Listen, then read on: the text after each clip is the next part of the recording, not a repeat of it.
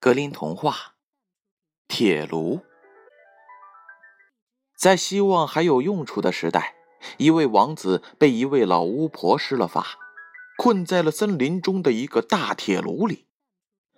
许多年过去了，没有人能够救出他。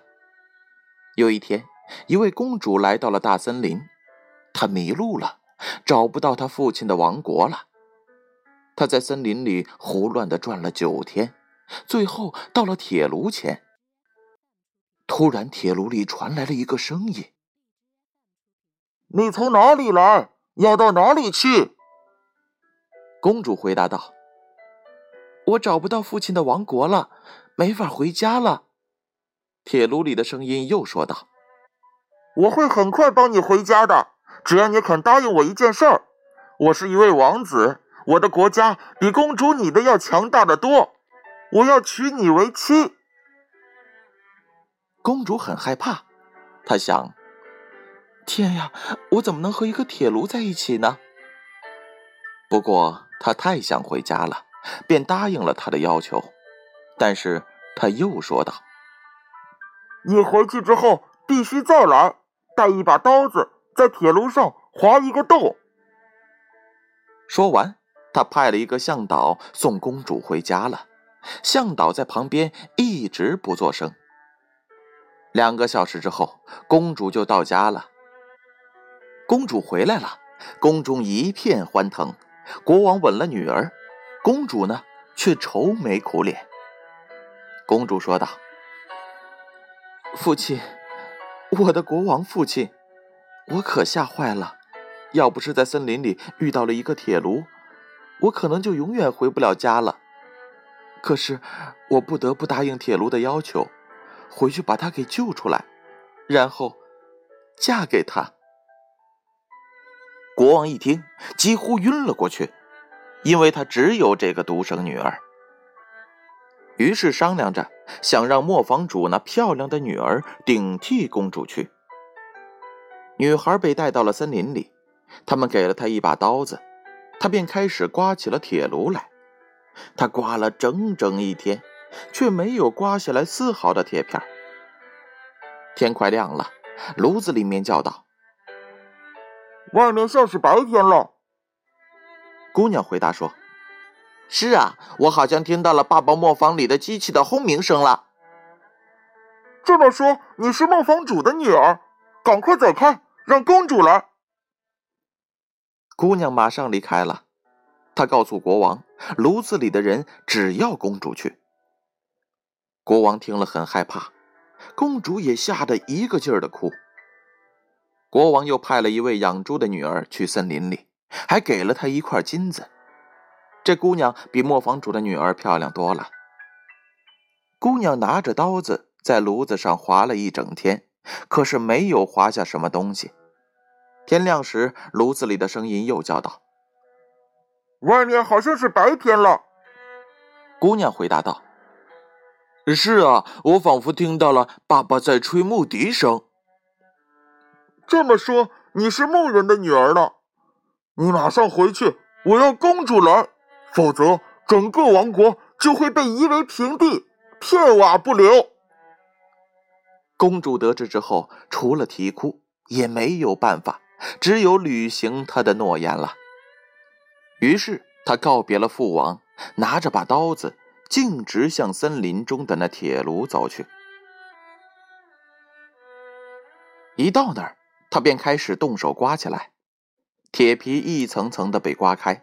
两个小时之后，一个小洞出现了。他透过那个小洞往里瞅了瞅，原来炉子里待着位年轻英俊的小伙子。小伙子浑身珠光宝气，公主不禁心头一喜。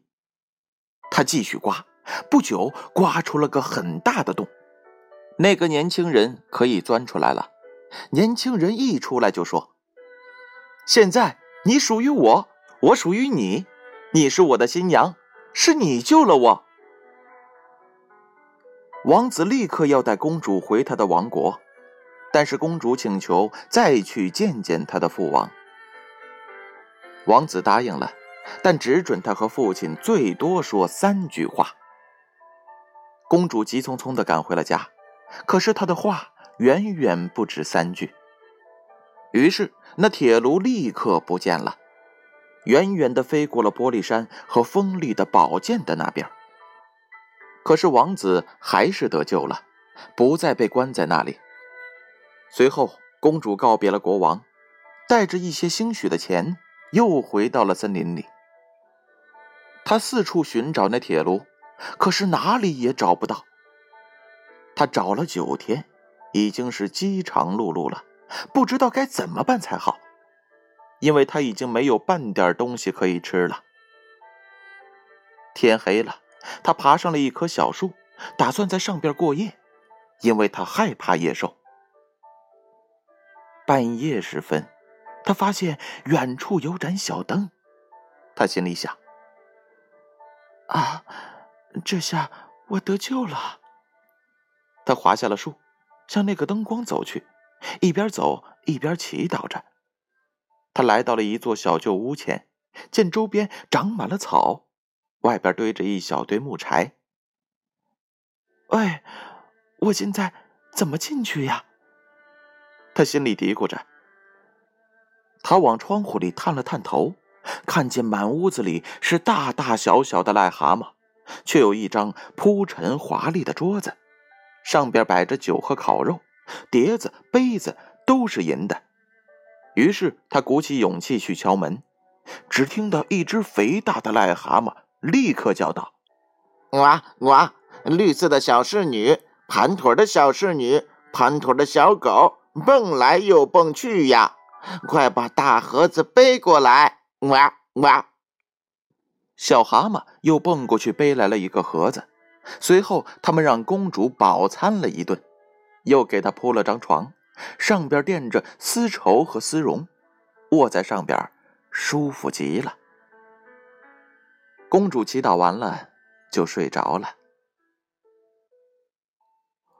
呃，第二天早上，公主醒了，老蛤蟆从大盒子当中拿出了三根针，叫她带着，说定有用处。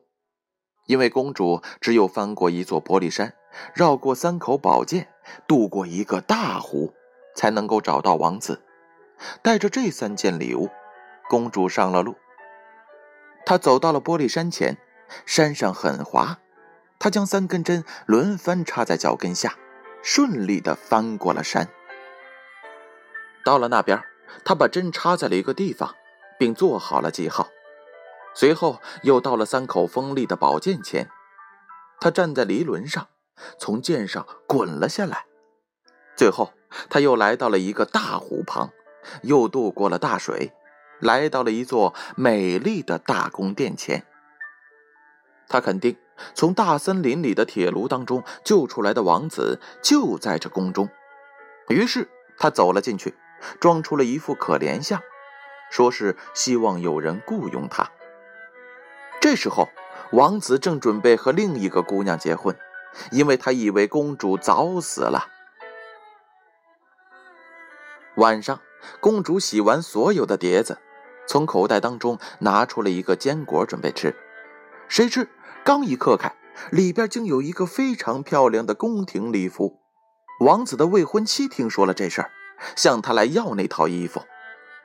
他的未婚妻说道：“这衣服根本就不适合洗碟子的女佣穿呀。”王子的未婚妻想买下它，公主回答说：“不。”公主可舍不得呀。除非她答应自己一个条件，准许他在新郎的房间里睡一夜。新娘实在是太喜欢这件漂亮的衣服了，只好答应条件。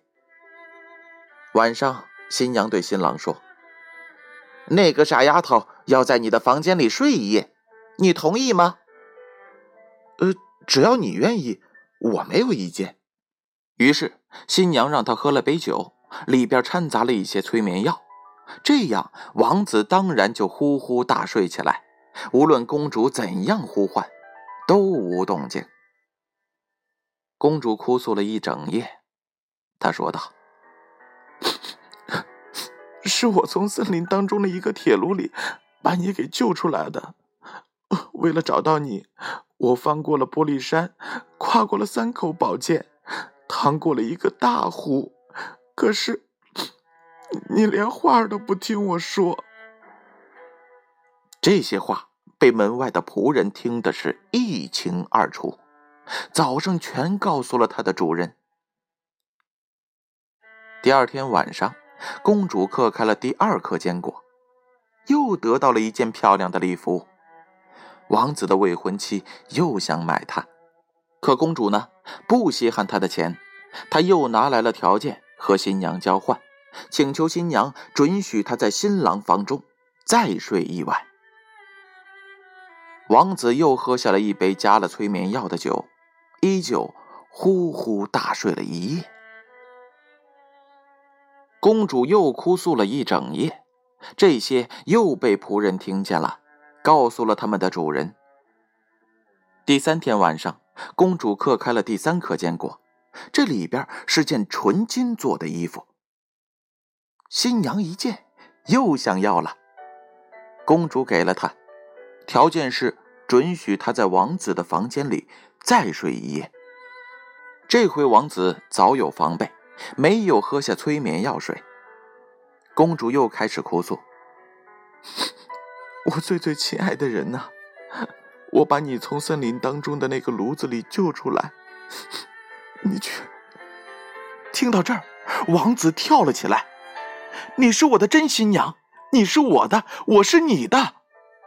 于是他们在夜里坐上了一辆马车走了。